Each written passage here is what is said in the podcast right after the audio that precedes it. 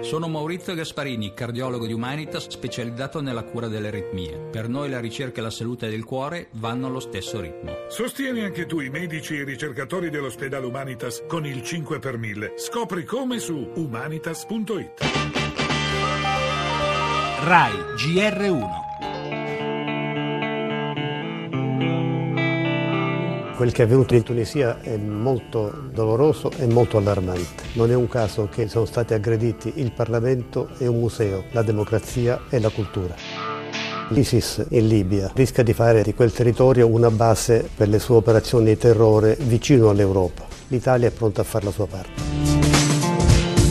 quello che succede dall'altra parte del Mediterraneo, a poca distanza da noi, ci riguarda e non dovremmo aspettare che venga a bussare alla nostra porta per occuparcene.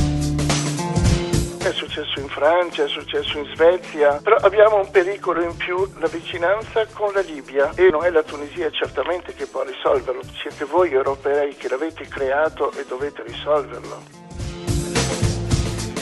L'appello del vescovo di Tunisi è un invito rivolto all'Europa intera. Se l'Italia fino a ieri era solo la prima frontiera dell'immigrazione, da oggi i fatti di Tunisi lo hanno dimostrato, può diventare anche il primo e facile bersaglio dell'ISIS.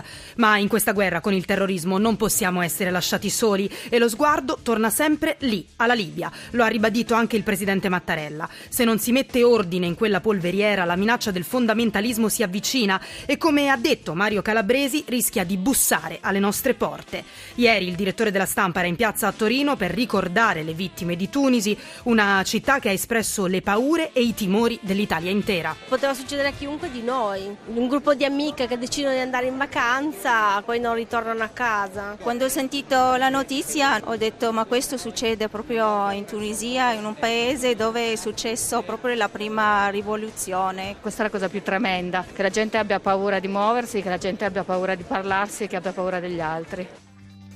Le altre notizie, in primissimo piano le dimissioni di Lupi, la formalizzazione arriverà stamattina, dopo l'annuncio ieri sera porta a porta. Il ministro lascia dopo le molte polemiche in relazione alla nuova inchiesta sui grandi appalti pubblici.